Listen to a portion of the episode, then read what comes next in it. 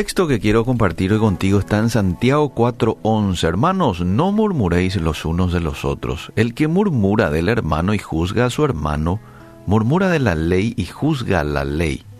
Pero si tú juzgas a la ley, no eres hacedor de la ley, sino juez. Uno solo es el dador de la ley, que puede salvar y perder. Pero tú, ¿quién eres para que juzgues a otro? En otra versión dice, hermanos, dejad de hablar mal los unos a los otros. El que habla mal del hermano o le critica está hablando mal de la ley y criticándola. Y si te eriges en juez de la ley, ya no eres de los que se someten, sino de los que se oponen a, a ella. Uno solo es el legislador y el juez que puede salvar y destruir, pero tú quién eres para hacer de juez de tu prójimo? La palabra que aquí emplea Santiago para referirse a al hablar mal o a difamar es catalalein. Este verbo casi siempre quiere decir calumniar a una persona que no está presente para defenderse. El pecado de la calumnia, o catalalía, como vendría a ser allí en el griego, se condena en toda la Biblia. Fíjate vos de que el salmista ya lo menciona y acusa al malvado, tomabas asiento y hablabas contra tu hermano, contra el hijo de tu madre ponías infamia. Salmo 50-20. El salmista oye decir a Dios, al que solapadamente infama a su prójimo, yo lo destruiré. Salmo 101.5. Pablo también lo menciona y lo incluye entre los pecados que son característicos del mundo pagano, Romanos 1.30. Y es uno de los que teme encontrarse en la conflictiva iglesia de Corinto, en 2 Corintios 12.20. Es significativo, mis queridos oyentes, que el que en estos dos pasajes la difamación aparece en íntima relación con la murmuración difamación, murmuración. Catalalía es el pecado de los que se reúnen en las esquinas y forman grupitos y se transmiten detalles confidenciales de información que pueden destruir el buen nombre de los que no están allí para defenderse. Por eso aquí el apóstol Pedro condena este pecado en Primera de Pedro capítulo 2 verso 1. Esta advertencia es muy, muy necesaria. No nos damos cuenta enseguida de que hay pocos pecados que la Biblia condene tan tajantemente como el de la murmuración maliciosa e irresponsable.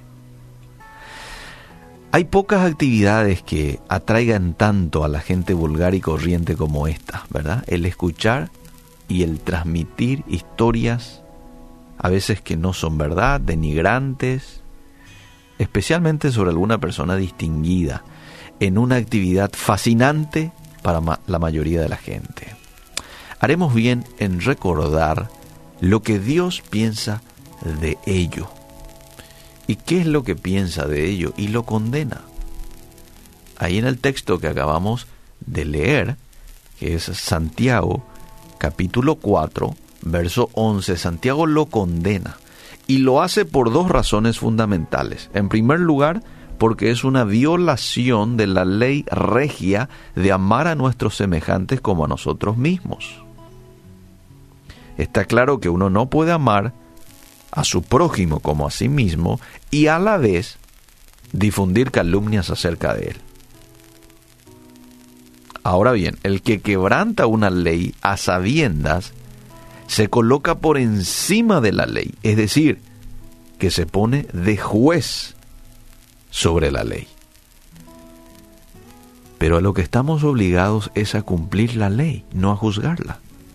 Así que el que habla mal de su prójimo se erige en juez y se atribuye el derecho a quebrantarla.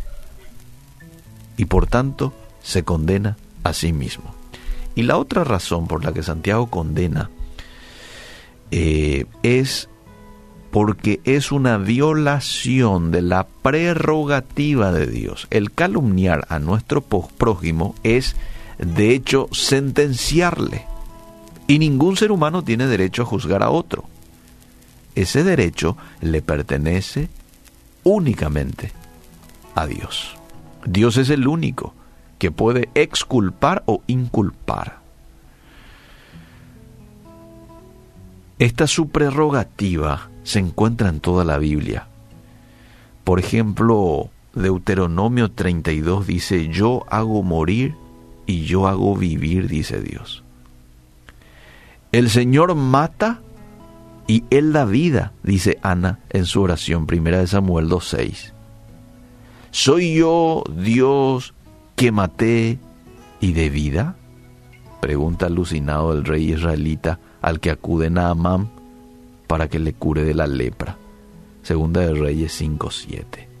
Jesús mismo nos advierte que no debemos temer a los que lo peor que nos pueden hacer es quitarnos la vida física, sino que debemos temer al que puede destruir tanto el cuerpo como el alma en el infierno. Mateo 10:28. Como decía el salmista, Dios es el único que tiene dominio en las cuestiones de vida o muerte. El juzgar a otro es usurpar un derecho que solo pertenece a Dios. Y hace falta ser rematadamente malo para pretender infringir las prerrogativas de Dios. Podríamos creer que el hablar mal de otro no es un pecado grave, ¿verdad? Todos lo hacen. Pero bíblicamente viendo, la Biblia lo considera uno de los peores porque es quebrantar la ley regia, es infringir los derechos que solo pertenecen a Dios. Pero no todo está perdido. De pronto si vos decís del otro lado, yo he practicado tanto tiempo la calumnia, ¿qué pasa conmigo? Bueno, el que confiesa sus pecados y se aparta, dice un texto en Salmos, alcanzará misericordia. Es importante que nos demos cuenta que pidamos perdón a la persona que lo hemos dañado buscamos la manera, busquemos la manera de rectificar el daño que le hemos hecho a la persona a quien le hemos calumniado. Y si así actuamos, entonces estamos demostrando que estamos verdaderamente arrepentidos. ¿eh? Pedir perdón a Dios, pedir perdón a la persona a quien has dañado, buscar la manera de rectificar el daño y obviamente tomar la decisión de que de ahí en adelante ya no sigas con esa práctica con la ayuda del Espíritu Santo. Que Dios nos ayude y que podamos en este sentido ser santos ¿sí? en nuestra manera de hablar, así como Dios espera que seamos.